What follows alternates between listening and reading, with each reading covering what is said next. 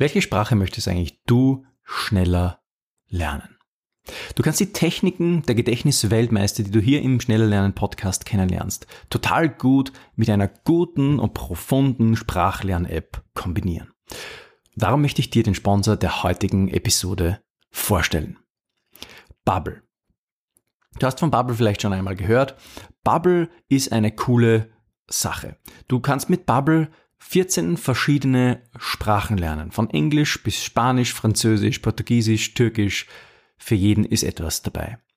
Und das Revolutionäre bei Bubble ist, dass du von Anfang an sprechen lernst. Ja, nicht mit äh, losen Sätzen oder Vokabellisten, sondern mit alltagsnahen Dialogen und mit der neuen äh, Spracherkennungsfunktion kannst du, kriegst du auch immer Feedback über deine Aussprache. Und so bist du natürlich auch viel schneller darin, die Sprache fließend sprechen zu lernen.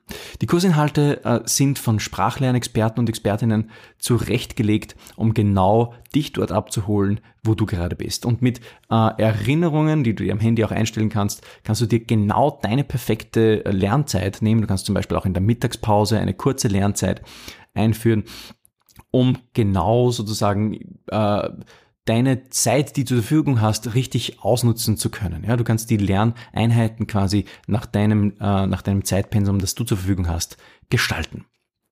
Und mit dem Gutscheincode schnell kannst du dir jetzt sechs Monate gratis beim Kauf eines neuen äh, Bubble Jahresabo sichern.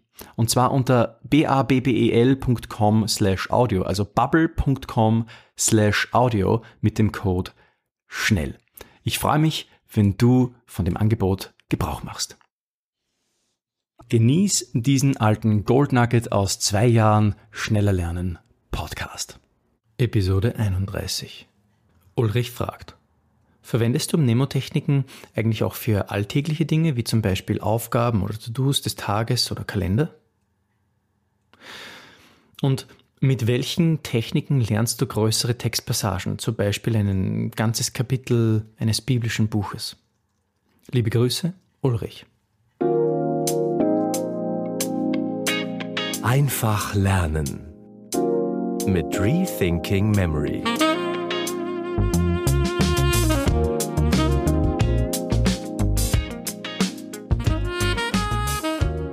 Ja, lieber Ulrich, also verwende ich alltäglich, für alltägliche Dinge eigentlich auch Mnemotechniken, zum Beispiel Aufgaben, To-Dos etc.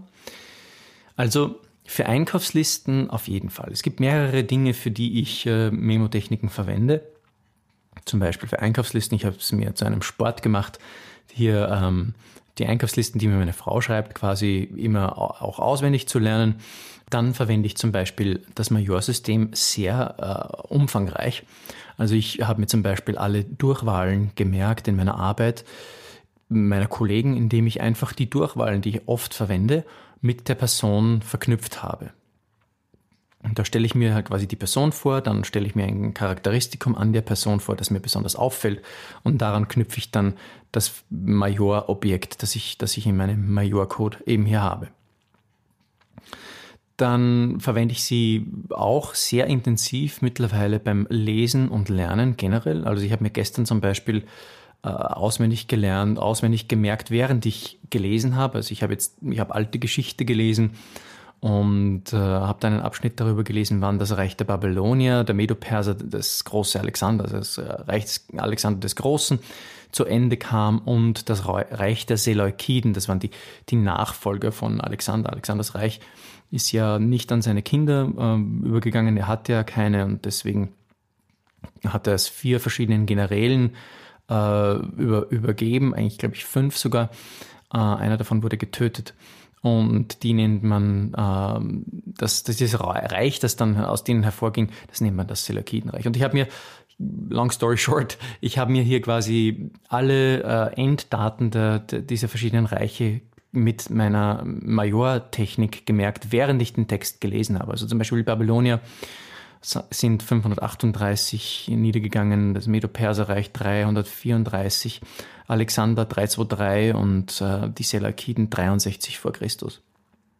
Und was ich hier mache, ist, ich versuche so gut wie möglich zu visualisieren beim Lesen. Da verwende ich nicht immer einen Gedächtnispalast, aber ich stelle mir hier verschiedene einzelne isolierte Szenen vor und merke mir so den gelesenen Text besser. Beziehungsweise kann ich mir auch, kann ich ihn auch, das merke ich auch, besser so erfassen. Und ich stelle mir auch fiktive hm, Szenen vor oder total skurrile Szenen, vor allem für Materie, die jetzt nicht gerade relativ logisch ist, zum Beispiel wissenschaftliche Texte oder so.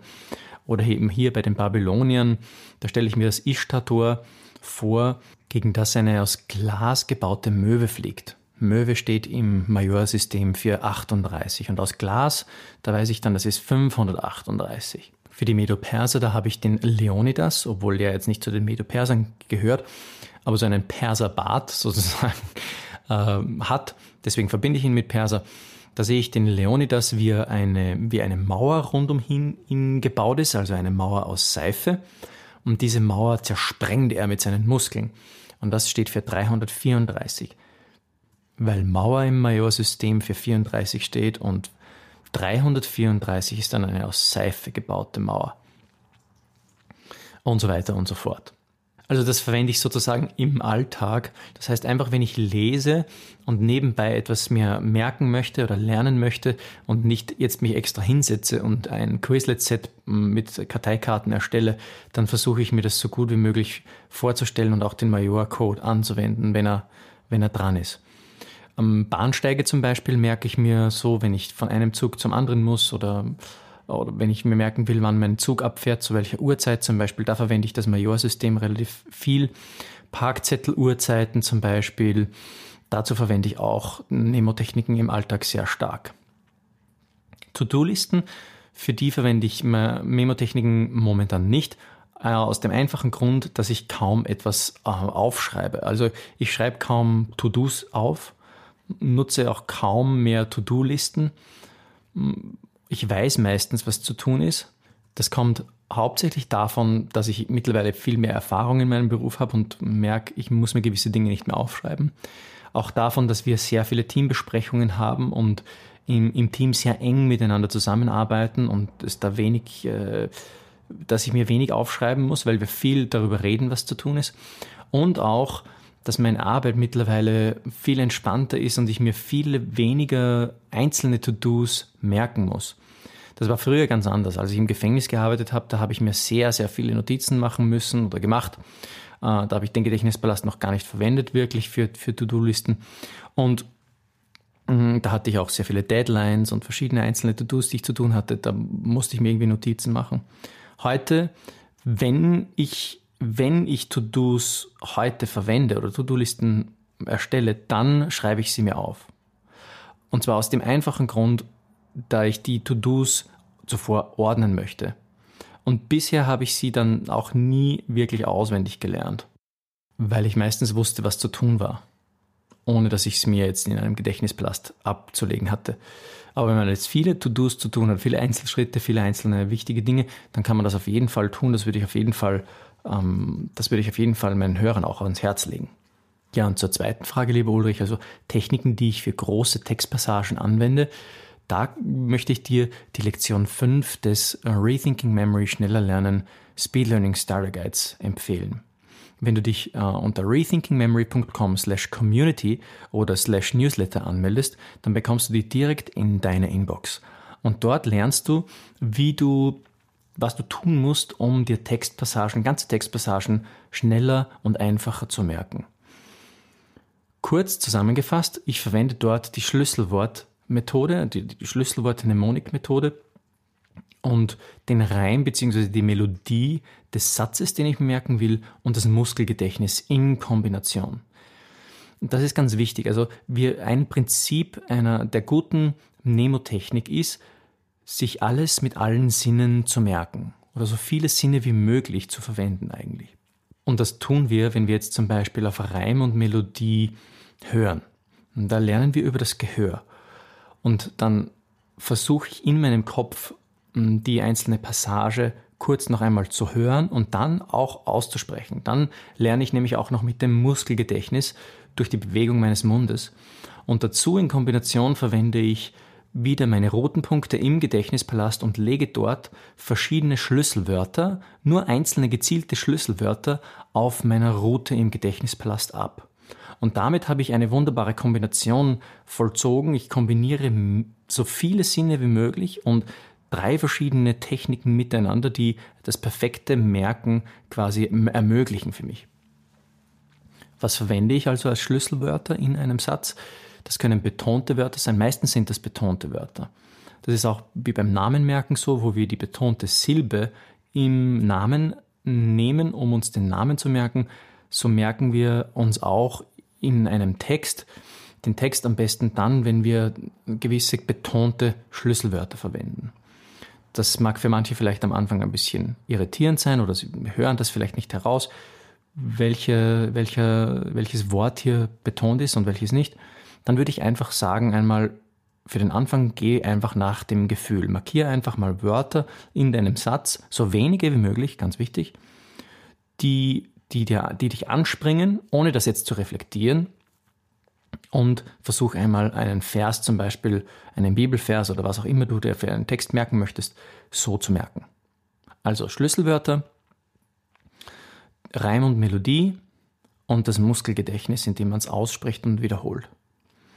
Und so merke ich mir eigentlich Textpassagen relativ einfach und sehr, sehr schnell.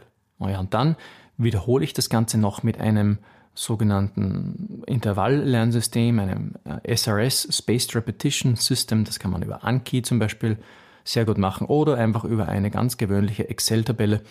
Wenn hier jemand von den Zuhörern oder du, lieber Ulrich, wenn du diese Excel-Tabelle zum Wiederholen brauchst, dann schreib mir einfach auf office at rethinkingmemory.com und ich schicke sie dir sofort zu. Was willst du schnell lernen und nie wieder vergessen? Wenn du auch, so wie Ulrich, deine persönlichen schneller lernen Lernfragen hier im Podcast beantwortet haben möchtest, dann melde dich auf rethinkingmemory.com slash community an und antworte einfach auf eine meiner E-Mails.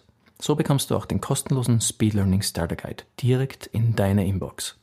Folge uns auch auf Facebook, Instagram oder YouTube, um unsere Gewinnspiele nie zu verpassen. Die Links dazu findest du in der Episodenbeschreibung.